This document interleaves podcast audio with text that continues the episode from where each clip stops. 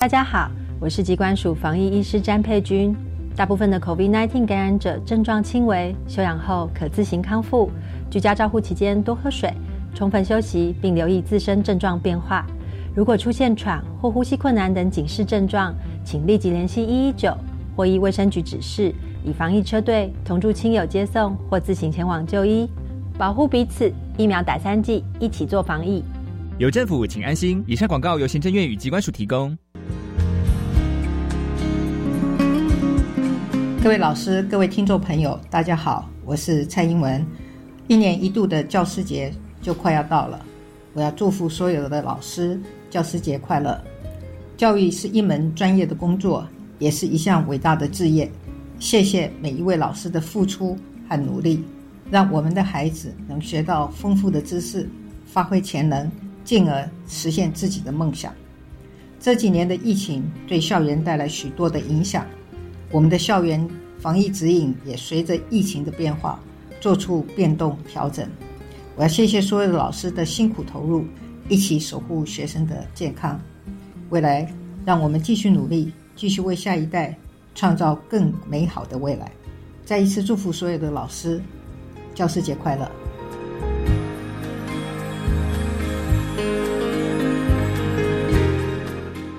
大家好，我们是。The Wanted 寻人启事。您现在收听的是国立教育广播电台。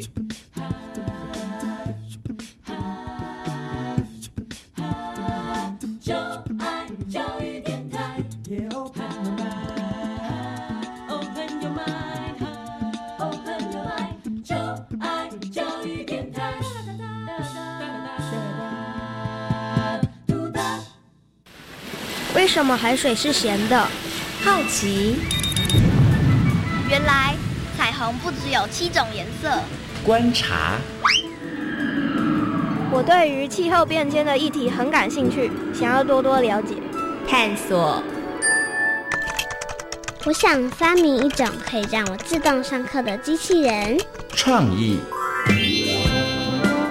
小发现，小发现，小发现，小发现，小发现。小发现，大科学。小猪姐姐制作主持。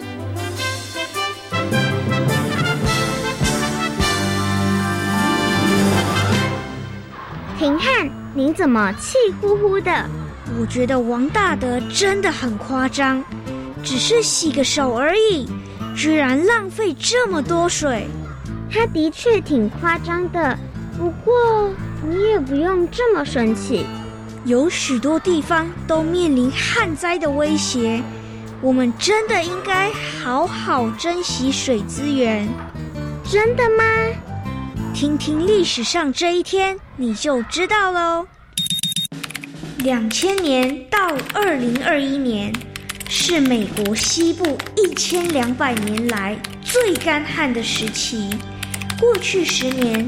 加州和其他西部州经历了严重的水资源匮乏，偶尔的大雪或降雨完全不足以弥补。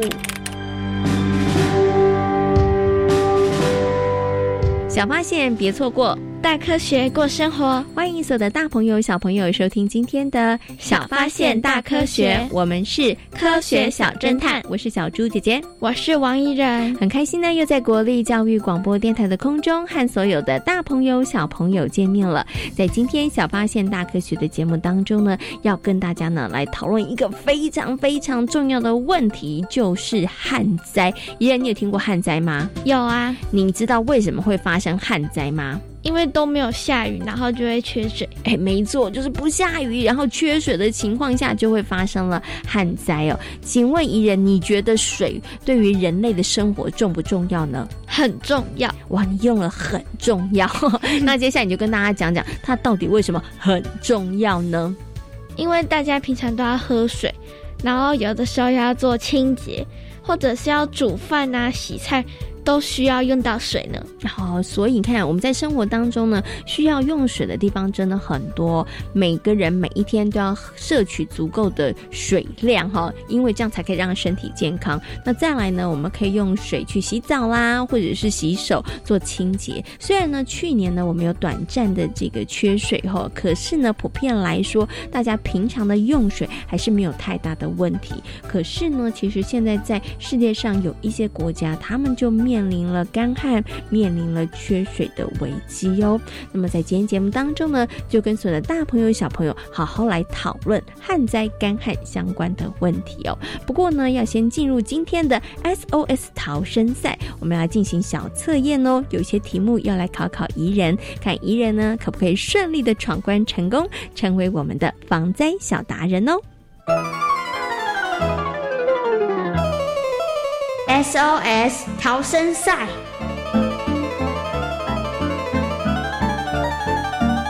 欢迎来到 SOS 逃生赛。面对各种灾害，你需要有超级的智慧和临危不乱的能力，才能顺利逃生。我们总共设有三道关卡，祝福大家都能顺利通过三道关卡，成为防灾小达人哦。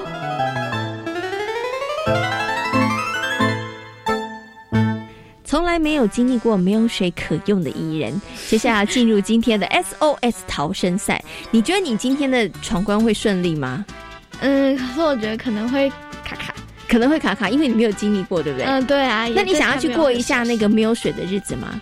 不太想，因为没有水真的很不方便。大家可以设想一下，光没有水可以洗手这件事情，我觉得有的时候都会觉得哇，超不舒服的。对啊。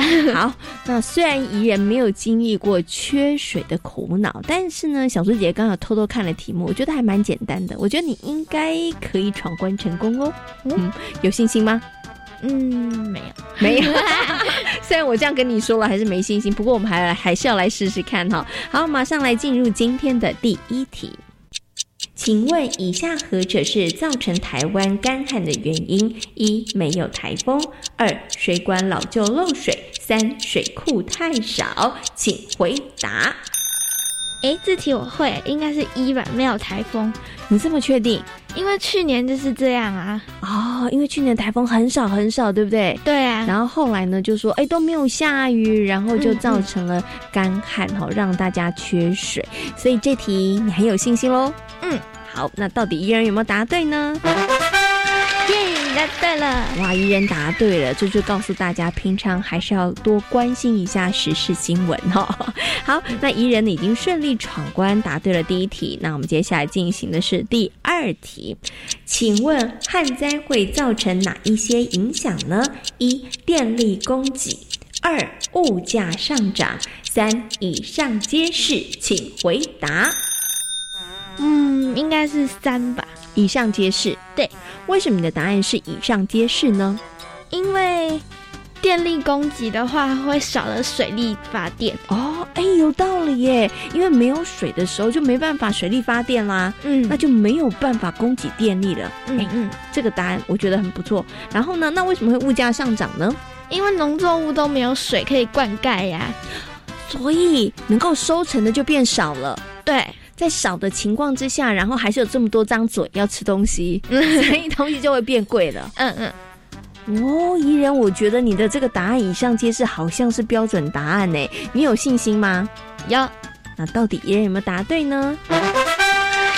耶！我答对了，哇耶！恭喜一人答对了，哇！我觉得你很厉害，你的判断力很好哈。好，旱灾的时候呢，真的会造成电力供给还有物价上涨的问题哦。好，那接下来进行今天的最后一题了。虽然刚刚怡人说他没什么信心，但是他连闯两关，很厉害哦。好，那最后一题的题目是什么呢？旱灾是严重的天然灾害，是不是无法避免呢？一是，二不是，请回答。嗯，我猜应该是二不是吧？为什么不是呢？就是老天真的不下雨啊，真的没有办法啊。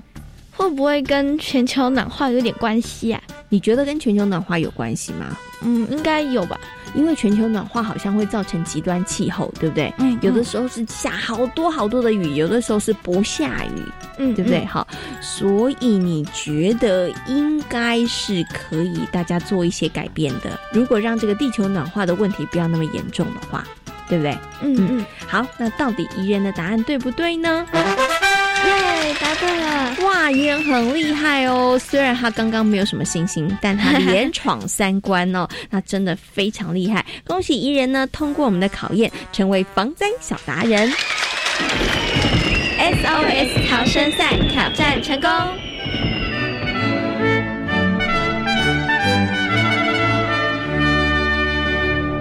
小猪姐姐，我今天真的没有什么信心，可是我居然全部答对了，你怎么这么厉害？我也不知道，会不会是题目太简单了？嗯，不知道，觉得有一点点运气好就是了，对呀，对呀，哈，好。不过呢，我觉得可能是跟宜人平常呢就有摄取相关方面的一些知识跟常识也有一些关系了。因为呢，呃，我们今天所出的问题跟大家的生活真的也是息息相关的哈。好，那么在今天呢，小发现大科学的节目当中呢，跟所有的大朋友小朋友呢讨论到的问题呢，就是干旱哦。请问一下宜人，你觉得现在全球发生干旱的问题严重吗？好像还蛮严重的。你从哪里判断还蛮严重的？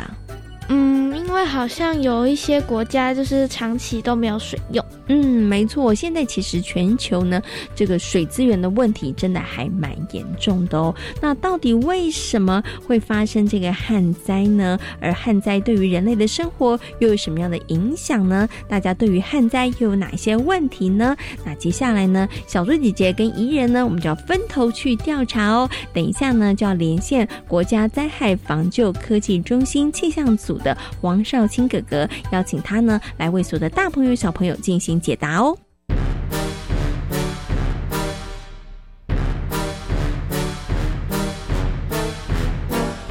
科学酷档案。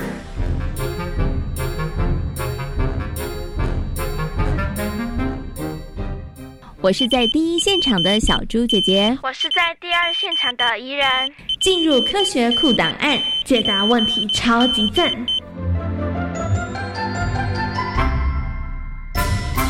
在今天科学来调查的单元当中呢，要跟所有的大朋友、小朋友呢，好好来认识一下旱灾哦。为大家邀请到的呢是国家灾害防救科技中心气象组的研究员黄少卿哥哥。Hello，黄哥哥你好。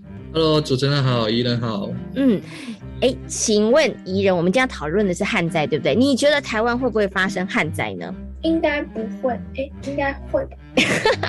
你的答案陷入了两难，应该会，应该不会。那到底是会还是不会呢？应该不会。哎，为什么你觉得不会啊？因为台湾的天气一直都是还蛮湿冷的。哦，所以而且感觉常常说台湾很潮湿，很潮湿，对不对？所以你觉得不会发生旱灾？真的台湾不会发生旱灾吗？我们要请黄哥哥来解答一下。真的台湾不会发生旱灾吗？好的，那我们首先要来了解一下旱灾为什么会发生。啊，那旱灾它指的其实就是在某一个地方，因为长时间的降雨严重不足，啊，那导致所农业、工业还有民生的用水受到影响。啊，所以一个地方会不会发生旱灾，除了降雨量之外，也会跟水资源能不能被有效管理、有效利用有关。嗯哼。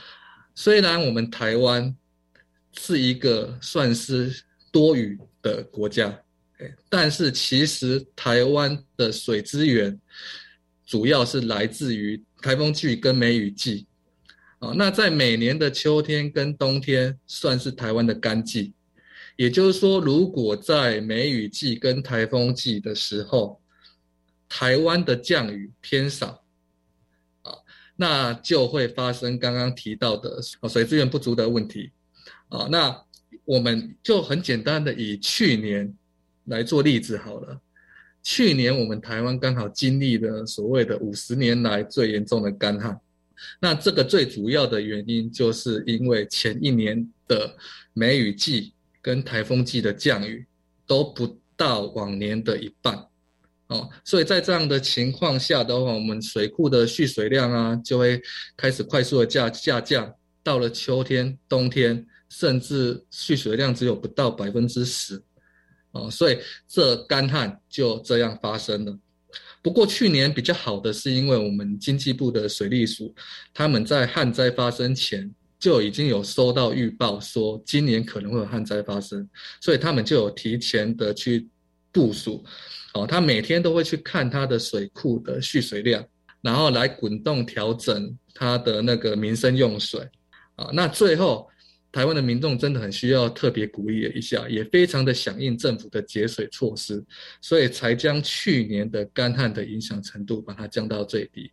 嗯，哎，其实刚刚黄哥哥提到这一段，我相信很多的大朋友跟小朋友应该都有印象。去年呢，台湾真的有一度呢，在这个供水上面是比较紧张的哈。哇，宜人怎么办？你刚刚打错了哈。其实呢，台湾会不会发生干旱呢？会。没错。所以呢，大朋友跟小朋友平常在用水的时候，真的还是要节约用水哦。不过我想啊，请问一下黄哥哥啊，像现在啊，气候暖化的状况越来越严重了，然后呢，温度越来越高，所以其实会发生这个旱灾的几率，是不是全球普遍来讲，它都会大幅的提升呢？是的，那我们根据整个科学家的推估啊，我们未来全球的降雨的特性，在受到全球暖化的影响下，会有很大的改变嘛？那我们民众除了会碰到刚刚提到的说间歇性的暴雨之外，我们也很容易经历这种长时间的干旱。嗯，在这种情况下，我们要么就是暴雨成灾，哎，要么就是干旱缺水。哦，这已经是我们全球人民没有办法回避的一个气候的危机。嗯，哦，那最新的科学报道报告也指出说，我们未来那个干旱的影响程度也会越来越严峻。嗯，而且这个极端干旱的现象也会一直的持续下去。哦，OK，哦，所以你看，在这个气呃地球暖化情况下啊，这个极端气候的情况会越来越严重。所以像刚刚黄哥哥说，它就变成是两端，你要不然就是水给你多到满出来，然后造成暴雨成灾；要不然就是你没有水，然后变成旱灾，你也觉得非常的困扰哈。那可是这个就是大家都要去面对的问题哈。那其实根本可能就是跟地球暖化有很大的关系哦。好，那接下来呢，就哎，我先来问一下怡然好了，怡然，你知道旱灾？的时候会发生什么事情吗？对于人们的生活会产生什么样的影响？就会没有水用，然后没办法煮饭、洗澡之类的。那你觉得动物会不会影响？被影响到？植物会不会被影响到啊？嗯，动物应该也会没有水喝，然后农作物会干枯。哇，你看，所以它影响好像会影响到人，也会影响到动物，也会影响到植物哦。那请问一下黄哥哥，到底旱灾的时候会对我们产生多大的影响呢？宜人真的很棒，真的就是可能平常上课的时候都有很认真的在，对他都有很认真听。对，哎，那其实干旱对我们人们的影响的话是全面性的。啊，那当当然最严重的部分还是刚刚宜人有提到说农业，因为缺水就会导致农作物的产量减少，然后使人们面临所谓的粮食危机。啊，那这时候在一个比较贫穷地方的人民就很容易买不到粮食啊，然后就会发生一些饿死的一个情况。啊，那当然这个干旱也会影响到我们所谓的森林。好，那因为在没有降水的情况下，整个森林它就会变得非常的干枯。哦，那这时候如果刚好有一点点火苗的话，哇哇，那就有可能会造成森林大火。像是去年，其实像美国啦、澳洲啦，都有发生很严重的这种森林的火灾的事件。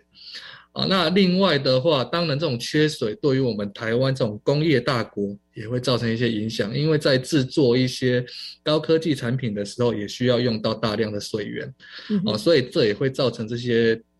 一些经济的损失，然后更严重的的话，还可能让我们一般民众没有水喝。嗯，OK，好，所以其实刚刚讲起来，就是旱灾的时候啊，缺水的时候，对我们生活真的会造成很多的影响，它可能会让我们的粮食的供给产生问题，然后像刚刚黄哥哥说到，也可能会造成这个森林大火，所以真的是没有水的时候，你才知道有水真的非常好，而且有水 真的非常非常的重要哈。那最后呢，想请黄哥哥跟大家谈一下啦，就是面对旱灾的时候，我们到底有没有什么方法可以来做呢？因为听起来没有水用真的是很麻烦呢，所以我们可以呃预先采取哪一些措施，或者是在生活当中可以怎么办呢？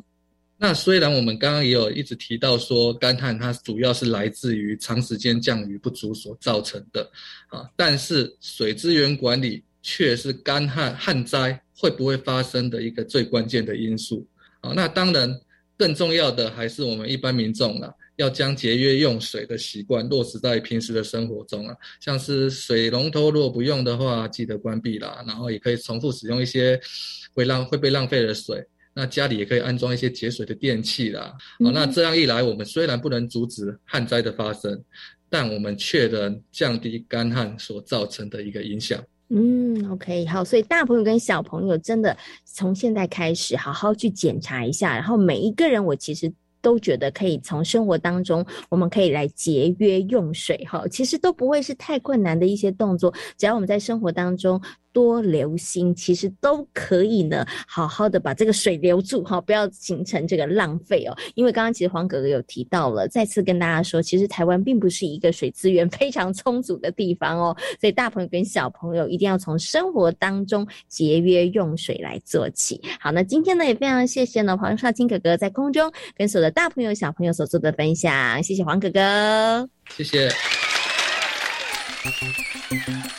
透过刚刚黄少卿哥哥的说明之后呢，相信所有的大朋友跟小朋友对于旱灾这个问题，应该有了更多的认识和了解了。旱灾呢，对于人类的生活真的会产生很多很多的影响哦，像是作物没有办法生长，甚至呢还会影响人的生命哦。所以呢，大朋友跟小朋友一定要重视这个问题哦。那除了重视旱灾的问题之外呢，大家一定也要在生活当中来节省水资源哦。请问一下，怡人，你觉得台湾是一个缺水的国家吗？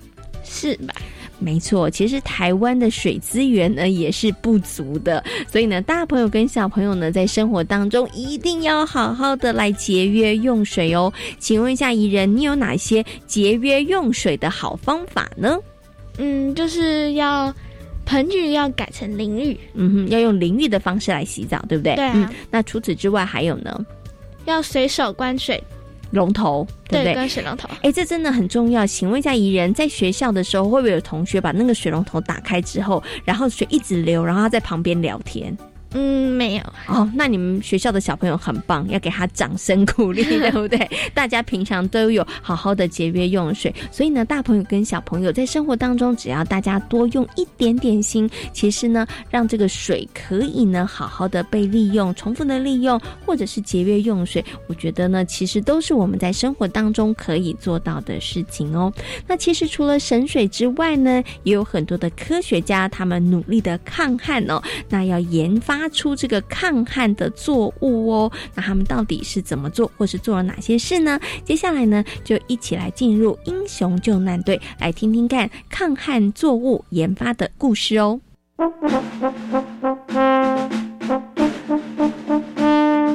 英雄救难队，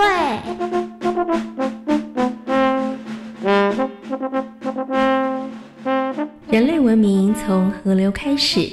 水对于人类而言也是重要的生活物质，因此，当旱灾发生的时候，人造雨的念头就酝酿产生了。唉，如果再不下雨，田里的作物就全都会枯死了。对啊，看来我们只能更虔诚的祈祷，希望老天能早点下雨。除了靠老天下雨外，难道我们没有其他的方法了吗？当然啦！如果人类能主动制作雨的话，那我们就不用饱受旱灾之苦了。虽然人类很早就有人造雨的想法，但是在一九四六年之前都没有实现。科学的人造雨是谢弗在一次偶然的事件当中而成功的。谢弗是美国纽约州通用电气公司实验室的一名科学家。谢弗和科学家兰米尔在二战期间研究飞机机翼结冰的问题。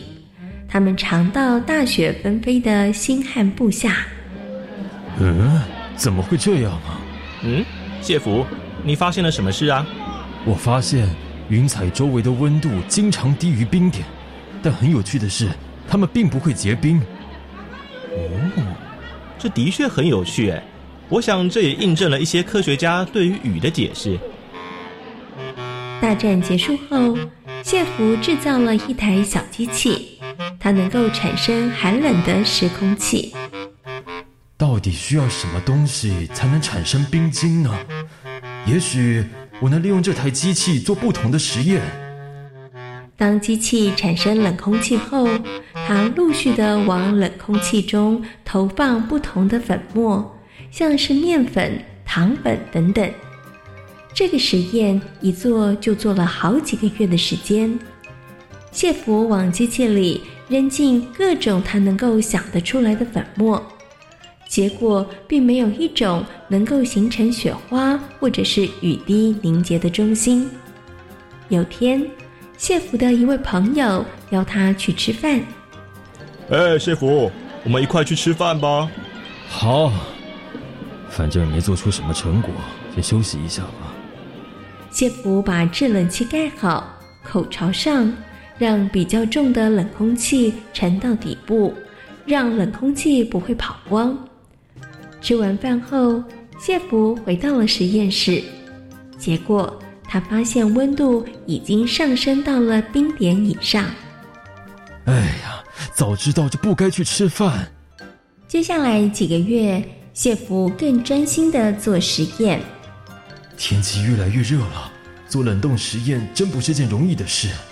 如果一不小心，温度可能就上升了。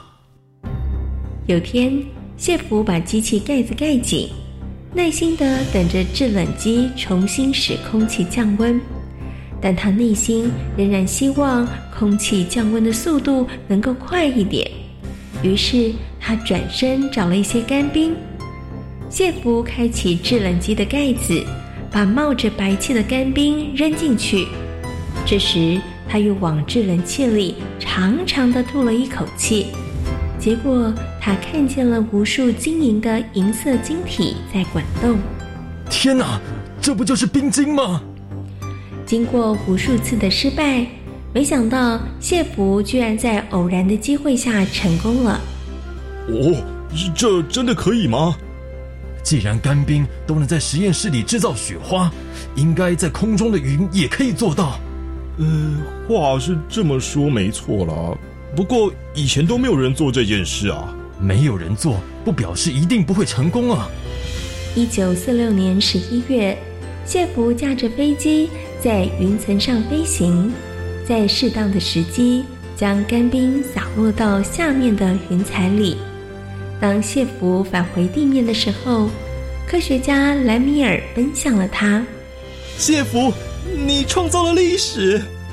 之后，莱米尔博士还发现，干冰的碎片要小到像豆粒一样，才能够制造足够的雪，以产生大量的雨。但是，通用电气公司的另外一位青年科学家伯纳德却不满足谢福的结论。于是，伯纳德查阅了大量的资料，希望找到一种体积和形状都适合形成水珠或者是冰晶中心的化学物质。最后，他选定了碘化银。他采用燃烧后得到的极细的粉末，散播在云层中后，形成了雪花。后来，果然飘下了洁白的雪花。谢福和伯纳德的发明，给了苦于干旱的人们带来了福音。他们勤于观察、认真思索、锲而不舍的探索精神，也令人相当佩服呢。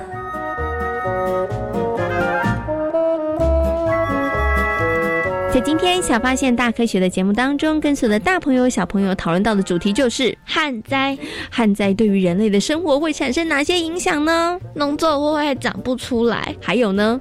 还有就是你平常要要做什么清洁的时候都没有水用啊。当发生旱灾的时候，当没有水可以用的时候，除了刚刚怡然所说的之外呢，最严重的可能还会让人们失去了性命哦。所以大朋友跟小朋友呢，对于这个问题真的不要轻忽哦，因为水对于人类的生活而言真的非常非常的重要哦。